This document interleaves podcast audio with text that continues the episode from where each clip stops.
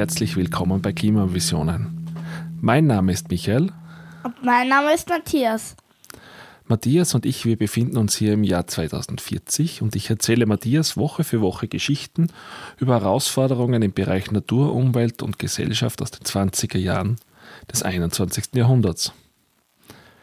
Matthias, wieder die berühmte Frage von mir an dich. Worüber haben wir letzte Woche gesprochen? Wir haben über den Tourismus in den Bergen gesprochen und wie er durch den Klimawandel angepasst wurde. Perfekt zusammengefasst. Damit bleibt es auch für unsere Hörer spannend und wir verraten nicht zu viel von der Folge. Matthias, heute machen wir zwei ein wenig Klimageschichte. Weißt du, was ein Hockeyschläger mit dem Klimawandel zu tun hatte? Hm, ja. Na so, was denn? Das Klima hat sich von dem Mittelalter immer so aufgeschwankt unterhalten. Und jetzt, in den 20er Jahren, wurde das immer höher und das hat dann so ausgeschaut wie ein Hockeyschläger. Äh, nicht ganz. Aber ich erzähle dir die ganze Geschichte dazu. Okay? Okay.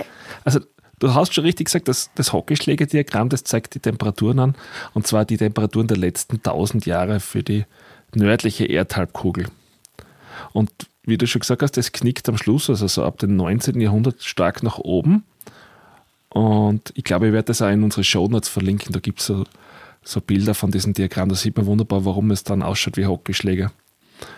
Und eben, wir reden ein wenig über den Wissenschaftler Michael A. Mann, der eben dieses Diagramm entwickelte und wie er zu den Daten kam. Besonders wie er zu den Daten kam, bin ich gespannt. Sind ja immerhin 1000 Jahre. Genau, und das schauen wir uns jetzt an. Doch zu Beginn klären wir mal, wer dieser Michael E. Mann eigentlich war. Also, geboren wurde er 1965 in Massachusetts und er war Sohn eines Mathematikers, der auf der University von Massachusetts arbeitete. 1984 ging er auf die University of California, Berkeley, absolvierte dort das Hauptfach Physik und das zweite Hauptfach angewandte Mathematik. Ja, und 1989 machte er dann seinen Studienabschluss mit Auszeichnung eben genau in diesen beiden Fächern angewandte Mathematik und Physik. Anschließend ging er dann auf die Yale University, um in Physik zu promovieren. Wobei 1991 er dann den Master of Science in Physik äh, abschloss und auch schon erste Kontakte zur Klimaforschung knüpfte. Danach wechselte er eben in, die, äh, in Yale in die Abteilung für Geologie und Geophysik, wo er eben 1993 nachher den Master in Geologie und Geophysik machte. Und dort hat er auch parallel schon die Forschungen zu Klimawandel und Klimaschwankungen begonnen. Ja, und 1996 bis 1998 absolvierte er dann so paläoklimatologische Forschungen an der University of Massachusetts und 1999 war er dann Assistenzprofessor im Bereich Umweltwissenschaften der University of Virginia. Das waren jetzt aber sehr viele fade Infos. Jetzt erzähl endlich, wie es de zu dem Hockey-Diagramm kam. Moment, Moment. Bevor wir darüber sprechen, braucht es noch einen kleinen Ausflug zu einem anderen Thema. Und zwar zu den Klimaproxys. Hast du davon schon was gehört? Noch nie. Ja, das ist gut. Dann habe ich auch ein bisschen was an Informationen für dich. Proxy ist ja eine englische Bezeichnung. Weißt du, wofür die steht? Mm, nein. Also ein Proxy ist so, man könnte es umschreiben als einen Stellvertreter. Und jetzt, wenn man das auf diese Klimaproxys umlegt, zeigen sie eigentlich indirekt Klima, das Klima an, wie es früher einmal war. Ja, aber warum braucht man die? Man hat ja eh die alten Wetterberichte. Naja, da muss man aufpassen. Zuverlässige Aufzeichnungen zum Klima unserer Erde hat man eigentlich erst seit ca. 160 Jahren. Doch mit diesen Klimaproxys kann man dann noch viel, viel ältere Daten auswerten. Weil diese Informationen können eigentlich an vielen Punkten gespeichert sein. Also anfangen kann das einmal mit Eiskernen, das heißt, man bohrt da bis zu drei Kilometer tief ins Eis in, in Grönland Und je nach Tiefe dieser äh, entnommenen Proben aus dem Grönlandeis kann man dann das Klima zu der damaligen Zeit rekonstruieren. Also da hat man die Möglichkeit, bis zu 650.000 Jahre in die Vergangenheit zu schauen, bis man dort dann wirklich unten auf das Grundgestein stößt unter dem Eis.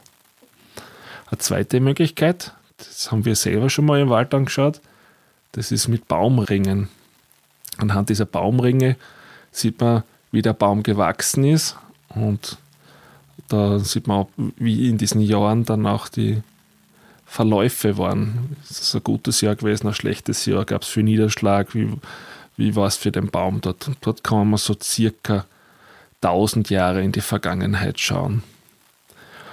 An eine weitere Möglichkeit, um bei den Pflanzen so zu bleiben, sind fossile Blätter, also so versteinerte Fossilien von Blättern. Und dort kann man zum Beispiel anhand der Blattgröße nachvollziehen, wie viel Niederschlag es zum Beispiel damals dort gab, wo dieses Blatt gewachsen ist noch. Dann ein großer Punkt sind einfach Ablagerungen von Sedimenten in so Seen oder Ozeanen. Und um noch bei den Lebewesen zu bleiben, gibt es die Korallen. Bei den Korallen kann man das so ähnlich auch wie bei den Bäumen mit den Baumringen kann man das bei den Korallen auch feststellen, wie sie gewachsen sind. Dann etwas, das wir auch in der Nähe haben, ganz viel sogar. Und zwar gibt es das in den Höhlen. Weißt du, was ich da meine? Tropfsteine? Genau. An, auf den Tropfsteinen, wenn man so einen Tropfstein nachher durchschneidet, sieht man auch drinnen die äh, Jahr für Jahr die Ablagerungen und die geben dann auch einen gewissen Aufschluss darüber, wie viel Niederschlag das da gab. Und wie du am Anfang schon gesagt hast, wie du meintest, es gibt ja eh die Wetterberichte, man kann natürlicherweise eben auch diese menschlichen Aufzeichnungen heranziehen. Das alles braucht man jetzt für das Hockey-Diagramm? Genau, mit diesen gesammelten Daten konnte dann Michael Mann erstmal so 1999 nachweisen, dass eigentlich die Temperaturen so in den letzten 1000 Jahren relativ konstant waren und dann erst vor so das 20. Jahrhundert begann, deutlich anstiegen. Muss dafür der Mensch verantwortlich sein? Ja, das war eigentlich auch die Hauptkritik der Klimawandelleugner damals zu dieser Studie oder zu diesem Hockey-Diagramm, dass man eigentlich zuerst behauptet hat, das, das muss jetzt ja nicht der Mensch dafür verantwortlich sein. Doch es gab nach dieser Studie noch Dutzend weitere, die eigentlich zum gleichen Ergebnis kamen, obwohl sie andere Methoden anwandten und dann ganz klar gezeigt haben, dass eigentlich der Mensch für den Anstieg dieser Temperatur verantwortlich ist. Und dann wurde auch diese Methoden wurden dann auch immer über die Jahre weiter ausgebaut und verfeinert. Und so wurden sie auch immer ausgeklügelter und auch die Rechen- und Simulationsmodelle wurden auch immer besser. Was konnte man 2020 mit dem Hockey-Diagramm anfangen und welche Nutzen hat es für die Leute? Das ist eine sehr gute Frage. Also das Diagramm war eine einfache und effektive Möglichkeit zur Klimakommunikation, beziehungsweise um das Verständnis für den Klimawandel zu schärfen. Das ist nämlich so eigentlich so ein, ein visuelles Argument, das den menschengemachten Klimawandel eigentlich bewies und auch noch heute immer beweist. Daher konnte man es in vielen Bereichen verwenden. Also ein Bereich wäre zum Beispiel gewesen damals Unterricht und Bildung, also das ganze Bildungswesen konnte es verwenden, um um Schüler und Schülerinnen und Studenten und Studentinnen über den Klimawandel zu informieren. Dann auch in der Politik konnte es verwendet werden, dass man sozusagen mit den Entscheidungsträgern, also als Diskussionsgrundlage, äh, über Entscheidungen zum Klimawandel hernehmen konnte.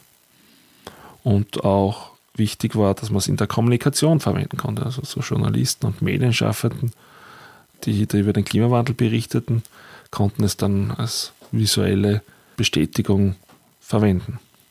Aber wie du dir sicher vorstellen kannst, dass dieses Diagramm nicht nur auf Gegenliebe gestoßen sein.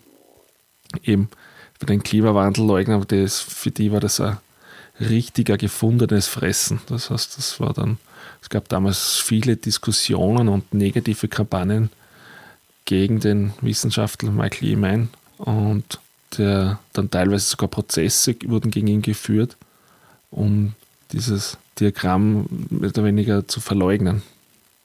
Hintergrund war eigentlich die fossile Lobby, für die das natürlich, weil es sehr negativ war, wenn solche Daten irgendwo so prägnant zusammengefasst sind und eigentlich be bewiesen haben, dass der ganze CO2-Ausstoß, der menschengemachte CO2-Ausstoß durch die fossilen Energieträger genau das bewirkt, dass die Temperatur so extrem ansteigt, dass man so in diesem Diagramm eben wie einen Hockeyschläger sieht. Aber schlussendlich haben es dann die Leute sinnvoll genutzt und wir, es wird noch heute immer noch basierend auf diese Daten, die damals gesammelt wurden und die Technik, wie das verwendet wird, wird auch heute noch immer diese Auswertungen gefahren, die wir auch noch haben.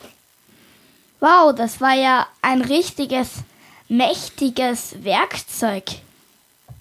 Ja, das stimmt. Das war ein mächtiges Werkzeug und das ist eigentlich heute auch noch immer, auch wenn wir es heute viel feiner und detaillierter wissen, als damals es, wie das das erste Mal rauskam. Hast du noch Fragen zu diesem Klimadiagramm und dem Hockey-Diagramm oder zu dem Wissenschaftler Michael E. Mann oder wie diese Daten damals gesammelt wurden oder Klimaproxys? Hm. Nein, eigentlich nicht.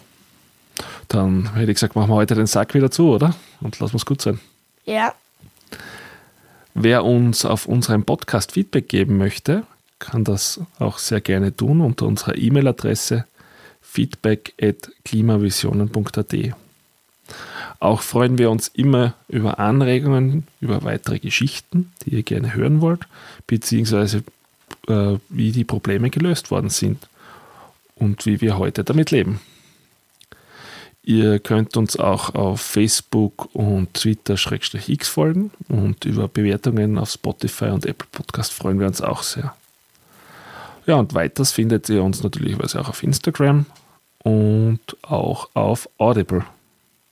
Und ansonsten wünschen wir euch noch eine schöne Woche und wir hören uns das nächste Mal. Ciao. Ciao.